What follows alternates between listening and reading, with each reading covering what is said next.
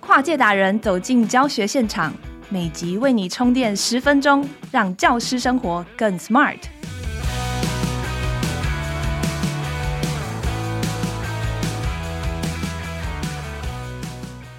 Hello，大家好，欢迎收听翻转教育 Podcast 机智教师日常，我是主持人诗瑜。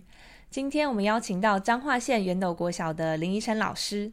宜晨老师今年九月在亲子天下出版了新书哦，宜晨老师的高效时间管理课是很完整的分享他怎么培养管理时间的心法和能力，也很开心我们能够邀请到宜晨老师也在翻转教育 Podcast 开讲。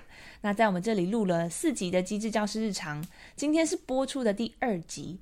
那上一集谈到教育领域当中这个时间的架构、时间表是有循环的特性，那有办法做到一劳永逸的。今天宜晨老师要来分享他的高效教学跟工作的策略，那包括他怎么备课，还有在班级经营的大小事当中有一些提高执行力的方法。让我们欢迎林宜晨老师。呃，各位翻转教育 Podcast 的朋友，大家好，我是宜晨老师，很开心又来跟大家分享，就是老师的时间管理。继上次我们分享了再怎么样看到时间的规律性、循环的。特性可以从里面怎么样生出时间之后呢？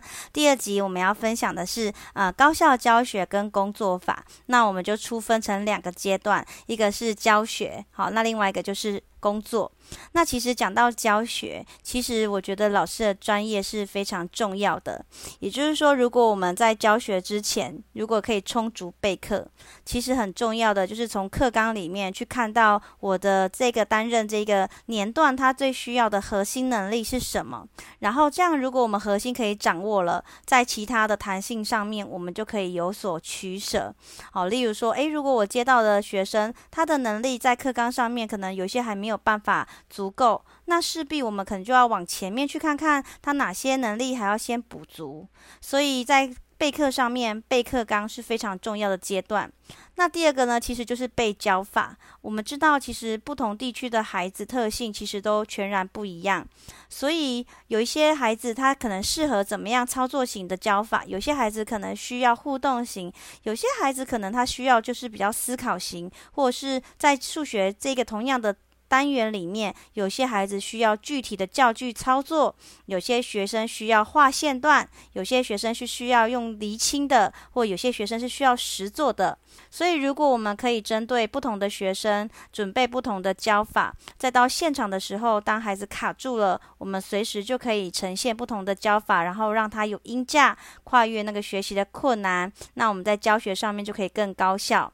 最重要在高效教学的部分，其实最重要是在前面的备课。我们除了备准备课纲、准备内容、准备教法，我们也要准备孩子可能会有的迷思或者是错误的点，当成是孩子可以跨越的一个音架。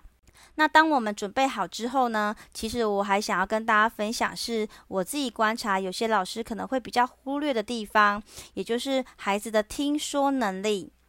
怎么说呢？其实我常常去观看新进老师，或者是有些老师的课堂，老师非常的专业，备课也非常的妥善，然后教具，然后呈现也都非常的优秀。只是比较可惜的是，我们知道现在的孩子他可能在注意力上面可能比较不集中，所以即便老师在上面滔滔不绝的讲了很久，可是孩子其实没有输入。所以我就会停下来，先看看孩子的听说能力有没有齐全。举例来说，我曾经教过一个班级，当英文老师提醒全班的孩子要缴交一项作业的时候，隔天来竟然有十几种不一样的英文作业。所以大家可以想见，即便老师讲了作业都这样子七零八落，更遑论其他重要课堂。那怎么样有效地训练孩子的听说能力呢？例如，呃，比如升旗完之后，我就会请孩子说说看，请问刚刚校长讲了三点，有没有人可以讲讲看他讲了哪三点？主任讲了两点，请问是哪两点？确实审核孩子有没有听到。如果孩子没有办法说出来，这也是非常正常的，所以我们平常就可以。大量的使用小组间的练习，或者是老师跟个别孩子个别指导。我们可以先从重述、复述，然后跟转述这几个方向。第一个，你有听到老师刚刚说什么吗？你可以把老师说的话原封不动的讲一遍吗？第二个层次是。你听到老师刚刚说了什么吗？你可以用你自己的话讲一遍吗？第三个是你听到老师刚刚说了什么吗？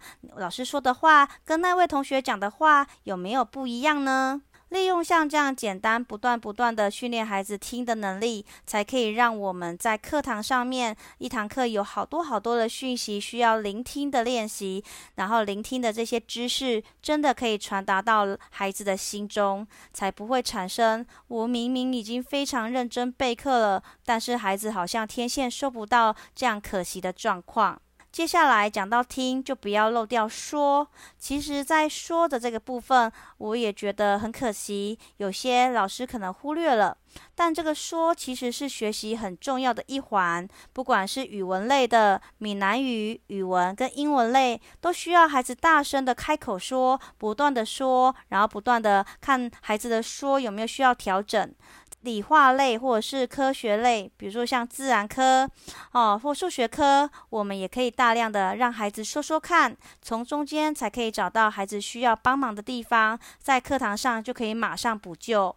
试想，如果每个老师都要靠隔天回来的作业才知道孩子有没有理解，那其实，在时间上面就已经拖了很久。更何况，有些孩子的作业，我常说是化了妆的作业，回家安亲班老师、补习班老师或者是家长已经检查过了。我们回到课堂，其实很难发现孩子在课堂上面学习的盲点，或者是可能需要我们协助的地方。所以，不要忘记，当我们上完课或者是上课中，请孩子说说看，这堂课你学了什么呢？你可以很精要的说出这节课的三个重点吗？那如果老师要请你写新的报告，请问有哪些需要注意的地方呢？借由这样的引导，刚开始让孩子慢慢的去思考。有些老师就会说：“诶，可是刚开始我的孩子并没有办法一次把它讲完整，这是很自然的，所以我们也可以循序渐进。好，你可以说说看吗？哦，可能说不出来。好，没关系，你可以填充填填看吗？老师刚刚说了有关心得要注意一什么二什么，填不出来，那可以怎么样做呢？那你可以选择题试试看。老师刚刚说的是 A。”还是 B 呢？如果选择题也没有办法，那我们就可以试试看是非题。老师刚刚说的是心得撰写的方式，还是读书的方法，让孩子去做选择。只要我们有层次、有音架，一步一步带着孩子踏阶往上。孩子自然而然就可以提升，所以在高效教学的过程当中，不要忘记也要适时的停下来，看看孩子有没有利用听跟说的能力跟上我们的节奏，在这堂课达成我们想要的教学目标。接下来要跟大家分享的就是，在我们已经备课完成也。确定的孩子在这堂课听说能力接收都没有问题之后，其实我们也很需要的帮助孩子有一些学习的策略，让他可以建立良好的学习循环。例如，最常见的是请孩子订正，孩子就马上把他错误的擦掉，然后猜另外一个答案。那我每次看到这样的状况，都觉得好可惜哦。我会先停下来，请孩子说：“诶，请你订错的不要擦，把正确的写在旁边。试着说说看，老师好好奇，你这一题为什么会错呢？你是怎么想的？你可以多说一点吗？让孩子可以建立从错误中学习的习惯，因为我们知道。”对的虽然很好，但错的也会很有价值。如果我们可以帮助孩子有好的学习策略，让每次孩子错误的地方都可以成为他的养分，建立他的后设认知，我们就不会发现孩子一错再错，三错四错，那这样就没有学习的效率了。